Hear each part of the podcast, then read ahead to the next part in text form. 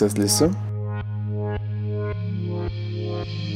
Gracias por acceder al podcast Hablando de Música, el podcast que propone entender la música como un modo de relación entre seres humanos por medio del sonido. Mi nombre es Ayrton Valenzuela y deseo que disfrutes de este episodio.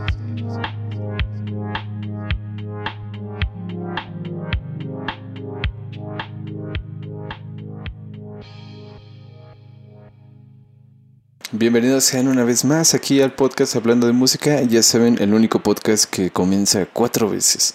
Porque, pues sí, así es la maldita perra vida. Pero este es el, episodio que continúa al tema anterior, que venía siendo lo de Leo Brauer. Pero, pues ya saben cómo es. Bueno, si ustedes fueron a ver ese episodio, muchas gracias por estar, por estar apoyando este canal. Y si no, pues ahí se los dejo.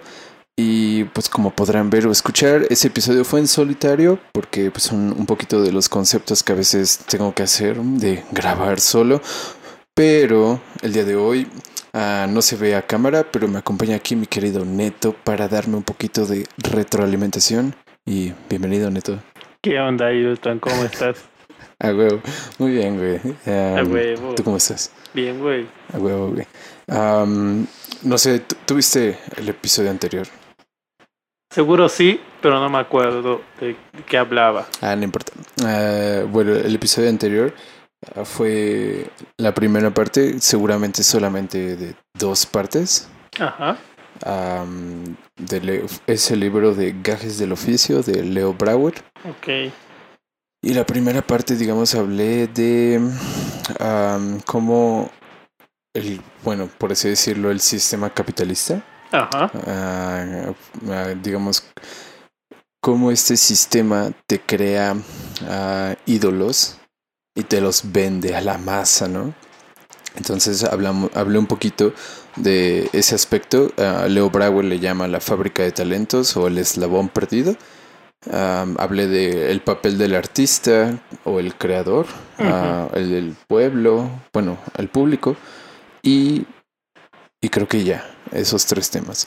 Pero para continuar un poquito como ese tipo crítica, porque está, está mona la, esa, ese episodio, más bien ese capítulo del, del, libro, pero esa crítica ahorita es de la innovación, el problema de innovar en estos tiempos. Bueno, el libro es del 2004. Ajá. Yo le agrego algunas notitas que es de estos tiempos como para actualizar, ¿no? Porque Brauer critica mucho a la televisión y pues bueno, yo no consumo tele, pero consumo un chingo de internet, ¿no? Entonces, pues unas por otras, supongo. Ajá. Sí, sí, sí. pero pues bueno, ¿te late? ¿Te apetece la idea o no te apetece? ¿A usted le apetece? No, no es cierto. No, no me importa, pero. pero dejen en los comentarios y deje su like, deje su suscribirse si quiere más temas como este. Y pues bueno, vámonos de lleno. Ah, hice aquí unas pequeñas notas para como guiarme. Entonces, lo primero que menciona Brauer es de que cuando hablamos de música, eh, lo primero que hacemos es dividirla o clasificarla, ¿no? Y bueno, Brauer dice que esto es a causa de la especialización de campos consumidores más que por el mismo producto y que queda dividida en música popular o en música culta, haciendo obvio todas las subcategorías, ¿sabes? Entonces, Brauer, para Brauer, sobreentiende que la música culta es aquella que está elaborada con un sentido de complejidad estructural y de tradiciones sonoras de múltiples raíces históricas enlazadas con prácticas de concierto. Ok, y la música popular es aquella que no se plantea compromisos con la eternidad y se fundamenta en pocos elementos de fácil reconocimiento como para no turbar la capacidad intelectiva o para no preocuparla inútilmente. ¿Qué piensas de estas clasificaciones?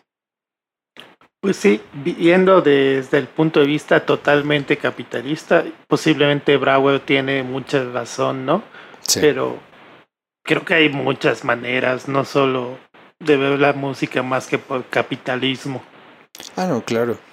De hecho, por ejemplo, yo en música culta, yo en vez de pensar de esta manera, o bueno, no, es que tal vez sí, porque yo diría que la música culta, pues te cultiva, ¿no? O sea, te cultiva, en este caso tal vez aprendizaje, y va a favor de lo que dice de la música popular, o sea, de, de que es música que debe ser como fácil de reconocer y que no perturbe la capacidad intelectiva, ¿no? En pocas palabras se podría decir que la música popular es para idiotas, ¿sabes? Por así decirlo, porque... Porque es más sencilla, sí, entiendo un poco el punto, pero también ya estamos empezando a clasificar mucha música antigua, no tan antigua, de los 70s, 80s, como clásicos también, ¿no? Sí, como el rock clásico, ¿no? Claro, el rock clásico y metal clásico y muchos géneros, el jazz también, ¿no? Entonces, pues estamos de acuerdo que cuando platicamos a veces de música, la dividimos. Pero te digo, o sea, se puede dividir desde esta vista casi capitalista, pero también toda la música es música. Claro, que eso vendría siendo lo más conveniente, ¿no? Bueno, lo más sensato. Sí. Es decir, simplemente es sonido y ya. Bueno, es que esto es importante un poquito más adelante, porque eh, es, como uno de los factores que impide innovar, justo el catálogo, catalogizar o dividir la música. Pero ahorita vemos. Por ejemplo, eh, menciona que para él este es un análisis, un análisis a partir de los medios y que lo verdadero de la clasificación está en la función que se le atribuye al objeto de esta, que vendría siendo pues un análisis de los fines. ¿Tiene sentido? Ah, entonces, de ser así, se diría que la música culta reúne complejidades con el fin de escuchar, oír, pensar, mientras que la música popular es mero entretenimiento o de disfrute inmediato. Y aquí sale una contradicción, una contradicción excluyente más bien. Y vendría siendo quien piensa no disfruta y viceversa. Está está denso, ¿no? es que o sea, sí, pero pero es, es una estupidez. Es como el mismo que diría, "Oye, bro, si te puedes poner a leer filosofía para que seas mejor persona. O sea, no es, es, es estúpido decir también eso, ¿sabes? ¿No creerías? Pues sí, sí es un poco. O sea, decir escucha escuchar música clásica te hace más inteligente. No, realmente no. No. Entonces, pues no sé, está pero tiene, tiene también mucho sentido en cómo lo menciona, ¿no? Porque casi al final de cuentas, muchas veces cuando, pues no sé, cuando a veces hablamos de música clásica o que se presentan casos de música clásica, digamos, no sé cómo decirlo, me ha tocado personas que me han dicho que esa música es solo de ricos o solo de la alta alcurnia o de la élite o de no sé, como que la gente se ve más inferior con esa música y no debería, ¿sabes? ¿Si me explico? Sí. Y, y sí, creo lo entiendo, pero sí es una falla ideolo no, sería ideológica, ¿no? De pensar eso nada más. De todo, en todo caso, sí. le faltaría conocer a y sería muchos. es más estereotípico todo. Exacto. Pero si te pones a ver la realidad, sí, los conciertos a veces sí hay como que gente vieja y antigua, pero... antigua. y antigua. Sí. Esto de... Pero ¿cómo se llama? También hay mucho joven estudiante de música. Sí. Sin dinero. Son no, no, todos. pero son, son como... Pero también no son muchos pero hay. O sea, son los que están metidos en. Pues así pasa con todo, güey. Pues sí. Es que ya ves que, por ejemplo, en fila llevan a los de la prepa a veces. Ajá, pero cuántos, sería interesante contar cuántos niños ¿Cuántos realmente se regresan. quedan? Exacto. O, o, o por ir a ese concierto dicen, no, yo quiero aprender a tocar uno, ¿no? Exacto. Eso sería lo, lo más... Es- eso es lo importante de ver si el sistema que, que ellos hacen pues funciona, ¿no? claro. Eso de llevar a gente a escuchar los ensayos. Pues está chido. Pero pues quién sabe, ¿no? Bueno, la, la siguiente parte es de la música y el que la hace. Y básicamente anota que la música se analiza las más de las veces a partir de sus componentes técnicos y esto vendría siendo un análisis parcial porque casi siempre olvidamos la circunstancia que rodea al creador, es decir, el contexto o la circunstancia de orden filosófico, social, ambiental, político. Esto en resumen es lo que califica de vivencia e influye a la larga mucho más que la información técnica, que por otro lado es imprescindible, ¿no? Esto es básicamente para pues todo lo que se le llega a decir o se, ajá, se llega a decir pues de los compositores o de los mismos creadores o hasta de los intérpretes, ¿no creerías? Pues es que allí yo sería, yo lo vería como otra forma de separar la música Ah, en cuestión in- interpretativa a interpretación de el intérprete como se le dé la regalada gana o ya un poco más culto y metiéndonos a la academia y ok, ¿qué dijo el compositor? ¿Qué tengo que hacer?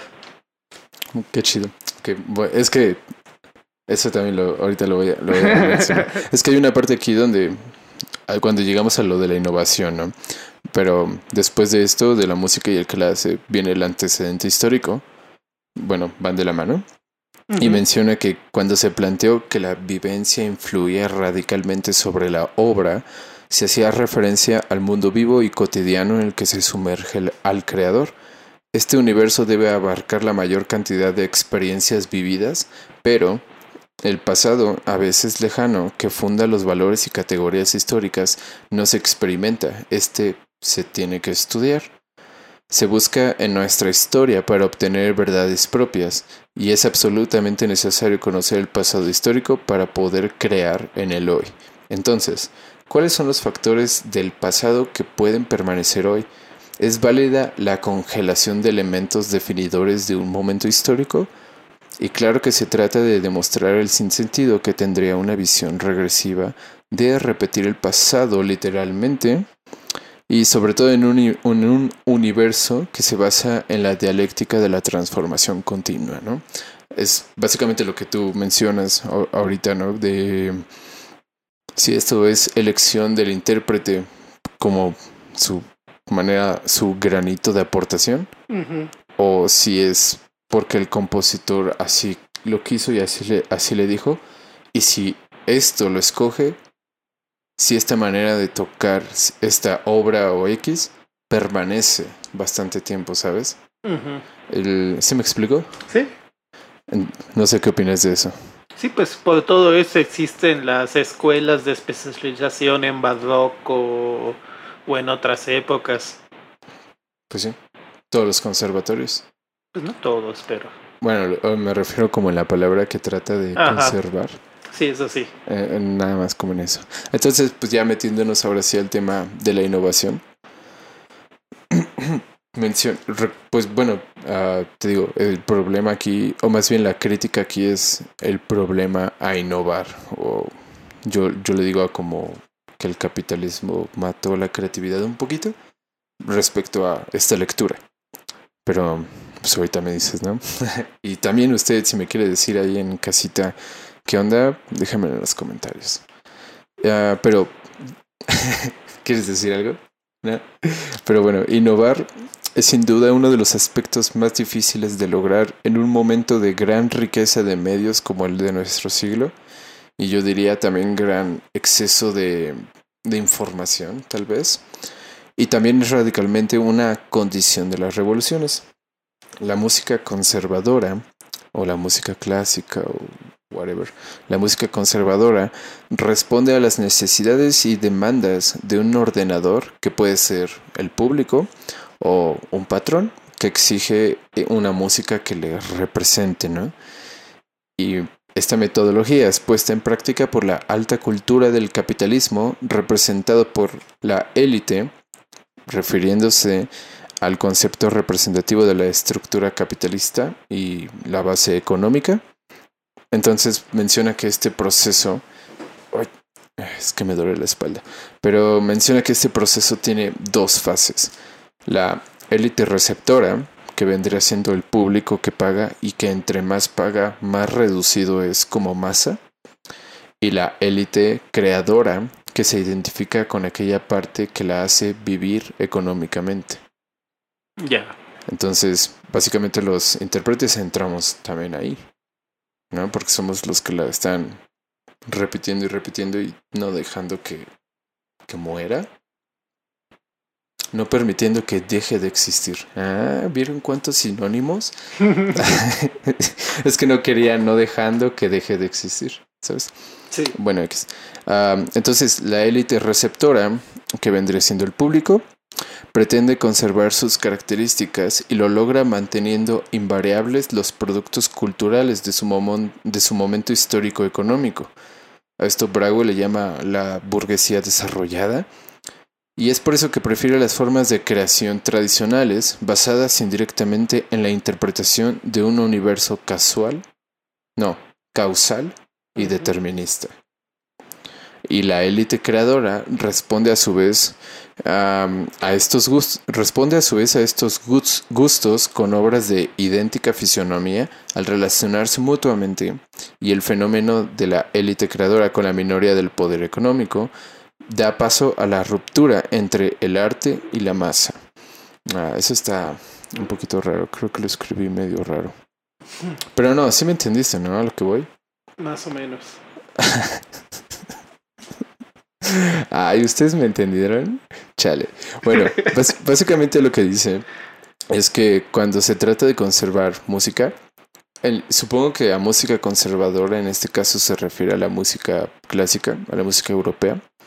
Entonces, cuando hablamos de que esta música es clásica y que es conservadora y que viene o que es solo para la élite, hablamos de que existe un cierto grupo de personas que son los que hacen que exista, es decir, las personas que lo pagan, Pues y sí. está otro grupo de personas que son los músicos, por así decirlo, los intérpretes, Ajá. tal vez hasta también los compositores, que también crean obras para que esta música pues siga existiendo, ¿no?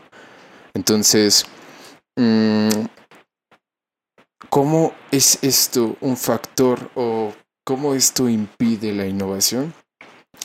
Hay dos, dos tipos de factores, ¿no? Los, los factores de tipo técnico y el factor de tipo cultural. Va, el de cultural es solo uno y el de técnico son tres, son cuatro, ¿no? Respecto a tipo técnico, se refiere a que, por ejemplo, lo que decías de la interpretación de, pues, del músico, ¿no? Lo- es, es un factor que impide innovar porque son elementos estilísticos rigurosos del pasado que son respetados por el gusto afín del intérprete. Entonces, eh, completamente. y se quedaría. Entonces, muchas personas que buscan, por ejemplo, Casals y Rostropovich, cuando grabaron las suites de Bach, Ajá. tiempo después, no sé cuántos años después, pero dijeron que se habían arrepentido de haber grabado y que era porque habían dejado una especie de referencia al mundo futuro de los chelos y no les parecía como justo, ¿sabes? Como que ellos habían descubierto que las suites de Bach se interpretaban de otras formas o que se pueden interpretar de varias maneras y no querían ellos ser la mala referencia, ¿sabes? Pero, pues quién sabe. O sea, supongo que eso es un problema también de la grabación, ¿no? Y decidir hasta dónde, no sé, hasta dónde di- dirías, esta grabación es históricamente la más fiel a lo que creemos que se, escu- se podía escuchar en aquel entonces con esa obra. Ya. Bueno, pero es que es normal del tiempo y de la aparición de nuevos datos, ¿no? Igual y Rostropovich en su momento las grabó como él entendía que se tenía que tocar Bach. Sí. Y a los dos años se descubrió algo que eso lo que él sabía ya no era así. Sí, ya, ya era como desactualizado. Sí. Y bueno, eh, y en esa época la información no se transmitía tan rápido. Un montón de generaciones crecieron, creyeron escuchando que Bach se tocaba como lo tocó Rostropovich. Claro. Cuando en Alemania, bueno, digo en Alemania, pero puede ser en cualquier otro lugar, encontraron algún viejo libro o algo que pues cambió ese mundo y pues simplemente avanza. Eso Claro. pasa en todo. Claro. Entonces, pero sí te digo, o sea, este quedarse con como con ideas de otros intérpretes o tuyas o porque así ha ido por tradición impide que te puedas salir de ahí, ¿sabes? Creo que es selección de cada quien. Pues sí, al final de cuentas, pero por ejemplo, si fueras, no sé, a un concurso y no sé, escogiste hacer tu cadenza, pero te pedían la cadenza de X intérprete o tocas una muy buena cadenza o te mandan a la mierda, supongo. No, no sé. No sé cómo sea realmente, pero bueno, en concurso pues es seguir ciertos estándares, ¿no? Sí, Obviamente que se busca eso. Entonces pues es apegarte a eso ya en una interpretación más libre, en un concierto propio, pues ya puedes hacer lo que quieras. claro. Sí, totalmente. Bueno, otro, por ejemplo, otro factor que impide la innovación de tipo técnico es las estructuras formales regulares. Y mm, es decir, o sea, bueno, para las personas es como, La educación básica. Es eso. ajá, pero por ejemplo en música aquí Por eso. menciona frase, semifrase, periodo, Sí, ah, sí, periodo sí. grande, que para las personas que, no sé, que no, no saben de música, son como cuando escuchan una música y dicen, ah, de aquí a aquí hay un patrón, Un patrón rítmico, o de aquí a aquí va de dos en dos, de cuatro en cuatro, ¿no? Sí. Por ejemplo, es, eso mismo, ah, a veces como no, no poderte salir de ahí, porque ya, por ejemplo, casi toda la música electrónica está en cuatro cuartos. Entonces- bueno, pero- sí. ¿Mande? No, está bien. Entonces, digamos, o sea, es un beat súper constante y digamos que si quisieras intentar hacer música electrónica, como que a veces está difícil salirte de ahí, ¿sabes? Porque estás, ya, ya lo haces y ya deja de ser música electrónica. ¿Ves? Hasta ahorita hablando así, ya divido la música. No, pero bueno, para empezar está mal. Ajá. Yo vería mal la división. Sí, ah, ah, ok, ok. ¿Cómo? Porque pues música electrónica es todo lo que está hecho a partir de aparatos electrónicos. Ok. No, no, no es solo la del beat del tan tan. tan. Ah, no, claro. Bueno, ahí vendría siendo techno. Ajá. Sí. Y bueno, y solo un estilo, ¿no? Y ya dependiendo tú de tus conocimientos musicales es que puedes hacer con ese estilo. Ok, el beat se va a mantener, pero tú armónicamente te podrías mover, ¿no? En vez de quedarte en una misma tonalidad siempre. Sí. Pero, ¿dejaría de ser techno No, o música electrónica? no, No, ¿verdad? No, porque al final lo que define al techno siempre es ese como beat. Ok. Y como el reggaetón, o sea, todo el mundo es reggaetón porque tiene el, el ritmo básico El- del reggaetón. Te lo sabes muy bien. Está, está buenísimo. Ya, Y pues ¿verdad? ya la gente le es bien fácil clasificar todo lo que tiene eso como reggaetón. Pues sí, ¿no? Porque es como su. Sí, el, el, estrellita. el, el, mo- el leitmotiv, Ajá. ¿no? Sí, lo que distingue el reggaetón. Bueno, él, él, por ejemplo, Brauer menciona en este libro que estas estructuras ah, se basan en el concepto de que la belleza es igual a equilibrio y que también por eso como que no puedes salirte, pero pues yo digo que es una mamada. Aunque, por ejemplo, esta, estado, hemos estado viendo en clase muchas sonatas de Beethoven Ujú. y muchas sí son 4 y 4, 6 y 2, 4 y 1, ¿sabes? En cuestión a compases. Ujú. Y son estructuras como que pues no sé, no sé, equilibradas, no sé cómo decirlo. Pues que al final de cuentas mucha matemática y tiene que casar. Sí. Y lo mismo en mucha música, pues bueno, Beethoven ya es hasta popular, ¿no? O sea, ya ni siquiera es clásico. ya es popular. Bueno, otra, otro factor es el concepto de super, supeditación, que creo que significa eliminación de diversos parámetros a uno fundamental. Por ejemplo, supeditar los elementos armónicos o formales a los ritmos, a los, perdón, a los rítmicos para la música de origen africano o la línea melódica para el, bueno, para el género canción o el encadenamiento armónico para el jazz estándar. Menciona que este ha sido uno de los problemas que ha frenado la creatividad, porque considerar que en música hay aspectos más importantes que otros, sobre todo en las estructuras básicas, como ritmo, timbre, densidad, dinámicas y todo eso.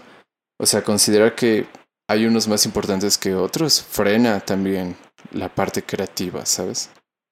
¿Qué opinas de eso? Siempre hay gente que busca innovar, ¿no? A lo mejor y sí detiene un poquito, pero si no mejora el género, inventa uno nuevo. Claro. Como igual más actual, ¿no? Del reggaetón salió el trap. Sí. Que muchos, bueno, eh, yo lo clasifico como un reggaetón bajado de tono. Sí, y como más, más, tumbado, ¿no? más tumbado y también con la... No solo musicalmente, sino esto de... La letra. Su letra también ya es mucho más suave. Ah, claro. Ya no es tan sexualizada, sino es más romanticona. Sí, claro. Ok, sí. Sí, porque ah, o es.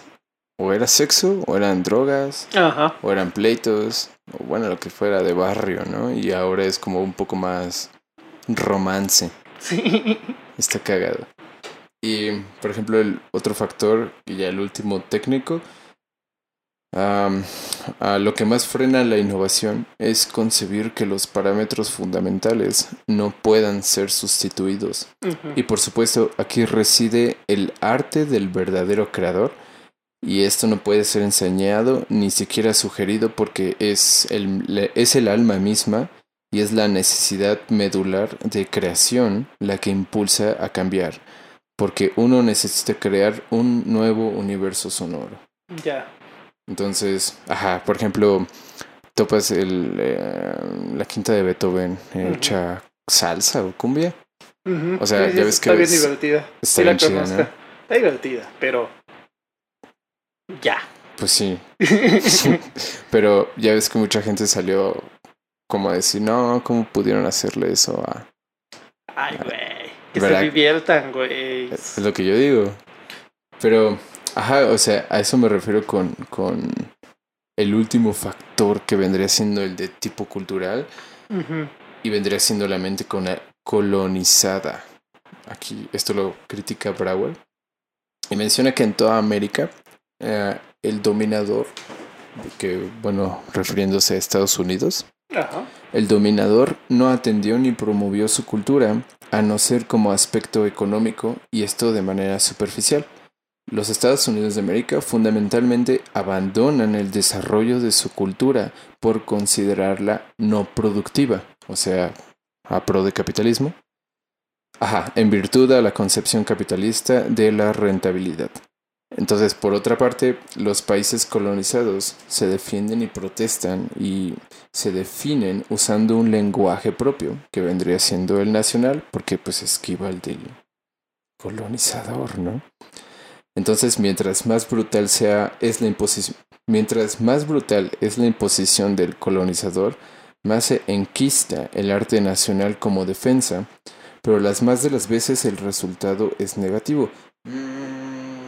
Sí. La, sol- la solución para un país colonizado está en suprimir rasgos definidores de la cultura opresora y no los rasgos comunes a la cultura universal. ¿Esto lo entendemos? ¿Tú lo entiendes? Sí. ¿Qué entiendes? Yo entiendo. Bueno, de todo esto.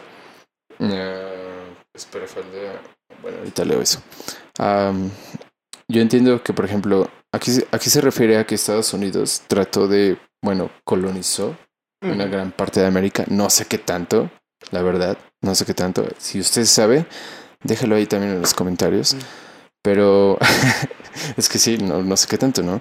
Pero al parecer no desarrolló una gran parte de su cultura porque no está a pro del capitalismo, o sea, de vender de- y de consumir, ¿no? Entonces, digamos que la, los países que fueron colonizados o los pueblos que fueron colonizados, su única manera de poder poner una barrera frente a eso es usando sus, pues, las cosas que son propias de ellos, ¿no? En este caso, por ejemplo, el lenguaje. Entonces, Ajá, cuando, por ejemplo, aquí dice, "Ma- mientras más brutal es la imposición del colonizador, más enquista el arte nacional como defensa, pero las más de las veces el resultado es negativo. Eso es muy interesante porque menciona que cuando el asentamiento está tan fuerte, el arte nacional crece, pero a veces salen productos que van, pues, no sé, no sé si decir en contra del mismo pueblo o en contra de tu mismo, de tu propio gobierno o en contra, no sé, falla, ¿sabes? No siempre salen estos productos como algo, como un boom. Ya. Bueno, yo eso entendí. Ok. ¿Tú qué entendiste? Bye. bueno, es que pues son muchas cosas, ¿no? Sí. E- Empieza por el desmadre histórico, ¿no?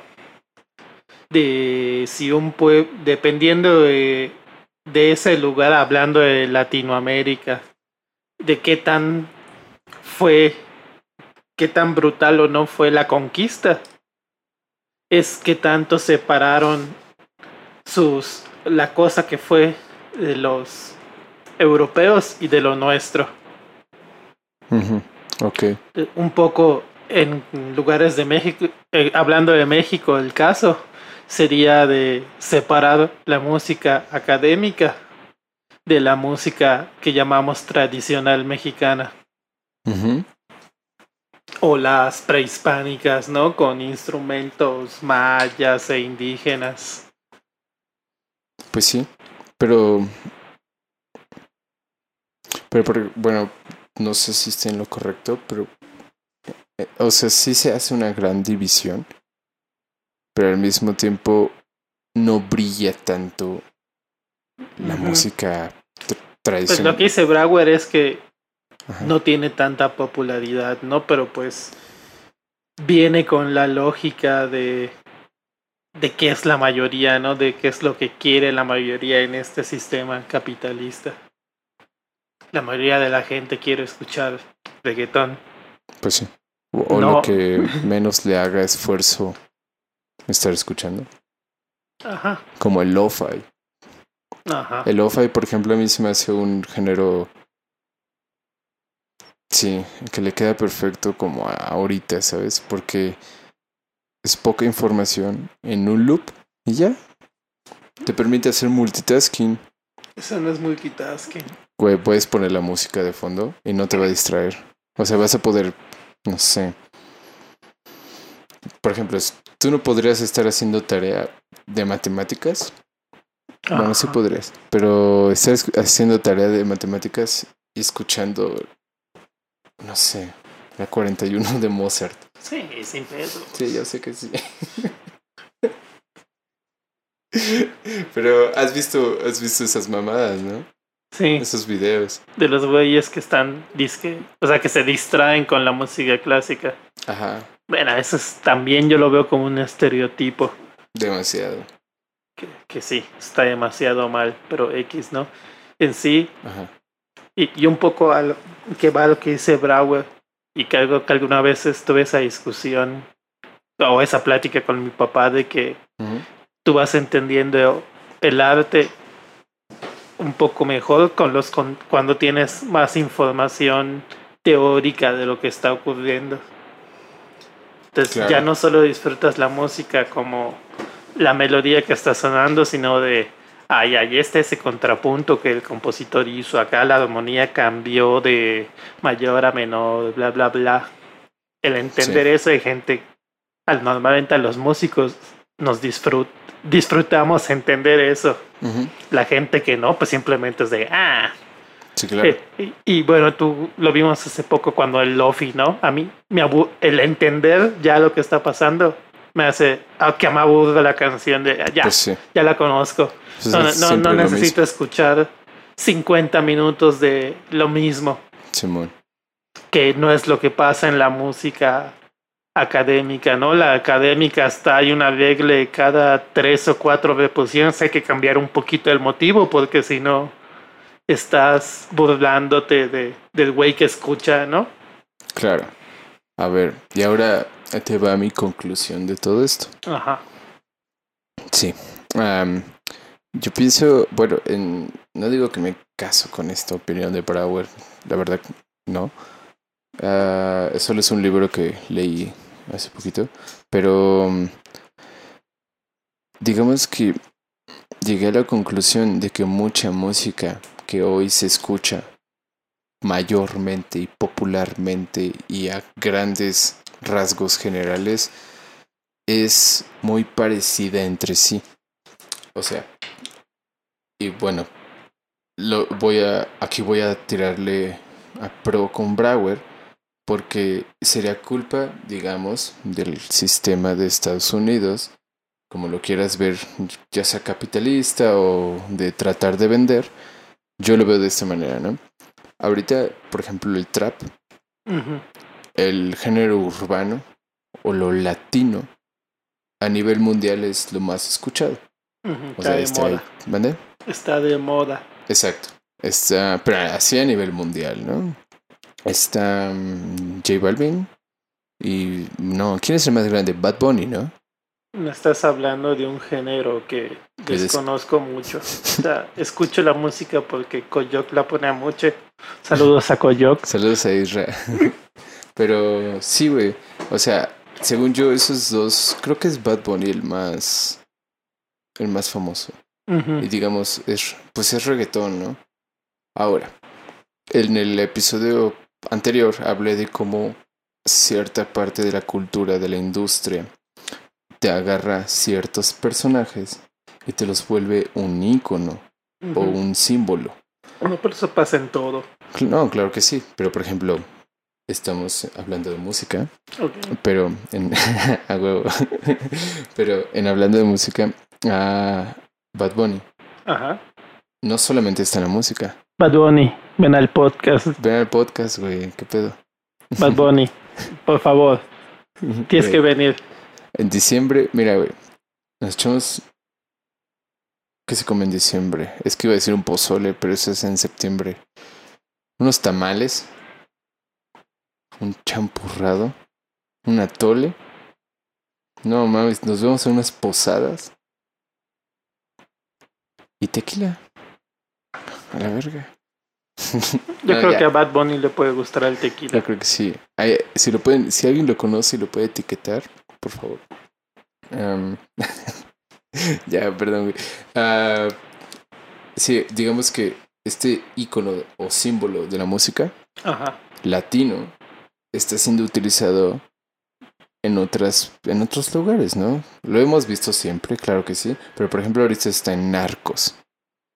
Va a salir como un personaje de Spider-Man. Entonces ahí ya está también en el cine, ¿no?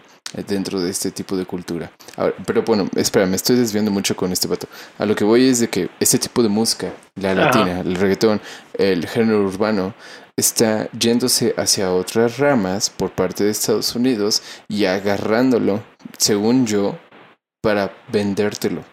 Por ejemplo, lo podemos ver, em, si quieres, en la industria del cine.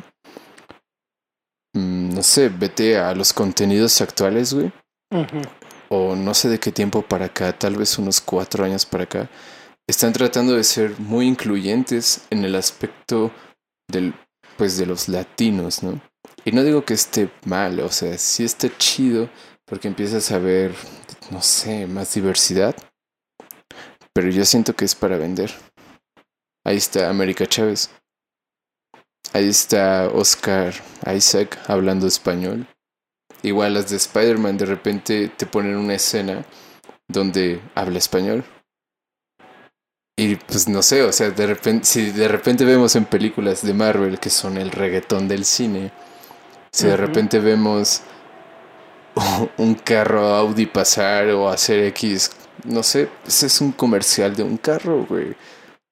Si estás de acuerdo en que esa es una escena totalmente innecesaria, ¿no? Ver a Tony Stark bajando de un carro. Creo que vemos a Tony Stark en todas sus películas bajar de un carro. En todas sus películas, un puto comercial de un carro, güey. Entonces, Bien, pero pues a cuántos millones habrá dado Audi para ver esas películas. Ah, que aceptando las tres, todas son buenas. no, claro, por, eso eso es lo que voy, ¿no? O sea, a pro del capitalismo, lo que se tiene que hacer. Entonces, ahora imagínate lo mismo, pero con el aspecto de lo latino. ¿Cómo le llegamos a los latinos ah, pues vamos a venderle cosas donde ellos también se puedan sentir, pues no sé si identificados, pero tal vez como familiarizados, ¿sabes? Recuerda que Disney trató de patentar el Día de Muertos, güey. Y sacó una película que se llama Coco. Coco. o sea, no mamen. ahí está, ahí está, ahí están nuestras caras, ¿no? Tal vez me estoy volviendo loco, güey. Pero mucha música también ahorita está tratando de evolucionar, no sé cómo decirle, o tratando de agregar tintes del estilo urbano a su propio, no sé, a su propio estilo que tenían estas bandas o esos artistas, pues no sé, para poder encajar y poder vender más. Sí, pero está mal. No sé, no creo. Pues no está mal. Yo creo que es lo que te decía hace rato, o sea, es güeyes probando. Ajá para o mejorar o hacer un nuevo género. Y pues algunos funcionan y otros no. Y yo creo que estamos en una etapa donde muchas cosas no están funcionando, tal vez. No sé, sabes que yo no soy mucho de escuchar música demasiado actual. sí, bueno. Pero por ejemplo, el de la Rosalía. Ajá. Al parecer, vayan a, a ver el video de Jaime Altozano si quieren, pero... Jaime Altozano, venta el podcast. que el podcast, güey, también. Pero, no sé, o sea, por lo, por lo que me dijiste, por ejemplo, de que casi ningún compositor mostraba cómo se hace el proceso de, de una canción. Para mí era muy raro, tú dices que no es tanto. Bueno, es que yo, pues a veces los veo, ¿no? No sé Tal vez es con un concepto diferente, pero, pero por ejemplo, ajá, o sea, ¿crees que el hecho de haber visto eso te hizo admirar un poquito más el trabajo de la morra? ¿O crees que sin haberlo visto y haber escuchado el disco primero, te hubiera gustado igual? ¿Quién sabe? Esto de... Para empezar, creo que he escuchado dos o tres rolas de Rosalía nada más. Ah. Esto de... Pero es muy interesante saber que la mujer sabe qué está haciendo. No, no es un personaje creado para vender. Exacto. Es una persona que sabe qué está haciendo, la mezcla, lo que quiere conseguir. Y eso es muy padre. Ok. Sí, si es un güey que te pone, te hace una melodita de cinco notas y le paga otro güey para que le haga la sinfonía, ya esas son mamadas. que sí los hay, ¿eh? Hay un montón. Yo les hago una. Oye, pero, ay, por ejemplo, ahorita que dijiste de las armonías y todo eso, también mucha música, ah, no sé cómo decirlo, o sea, entiendo que estándar, las personas estandarizaron, por ejemplo, un tipo de afinación, ¿no? Pero, ¿crees que, por ejemplo, eso y como tratar de seguir las mismas cadencias también impide ser más creativo? Pues yo creo que va mucho del punto que dice Brauer. Y yo lo resumiría básicamente a que como no hay educación musical, pues la gente que no sabe y hace música no pasa de, de eso porque es lo que su oreja hace que le suene bien. Claro. Y es muy posible que por contextos culturales igual solo conozca esa música. Hmm. Bueno, Que es lo otro, creo que decía Bravo, lo cultural. sí, sí, sí. O sea, al no tener la oportunidad de, de viajar o conocer co- cosas nuevas, no. Pues te quedas con una carencia informativa. Sí. Sí, sí, sí. Ahorita, bueno, gracias al internet y, y todo, pues la información se mueve más rápido y el mundo cada vez está más globalizado. sí. Entonces, pues no sé si sea bueno o malo. O si limite la creatividad o no. Simplemente hay un exceso de creatividad y pues obviamente no todo funciona. Porque también nosotros como artistas probamos, probamos, probamos, probamos. Y hasta que encontramos uno que es la buena, que la gente normalmente no ve ese proceso de llegar a esa buena. Claro. Y ahorita nosotros, por ese exceso de información que nos llega, vemos muchos procesos. Y por lo menos del disco de Motomami y al ver el disco de Jaime Altozano, que de nuevo, vente al podcast Jaime Altozano, Cuando vengas a México, güey, Kyle. cae al podcast aquí con Ayrton. Esto de... ¿Pero pero a qué iba? De los aspectos culturales. En este caso ibas a hablar de Montomami. Ah, ya. Sí, esto de, ¿cómo se llama? Que como la mujer sabe su trabajo, pues está súper padre ver el proceso creativo que tuvo.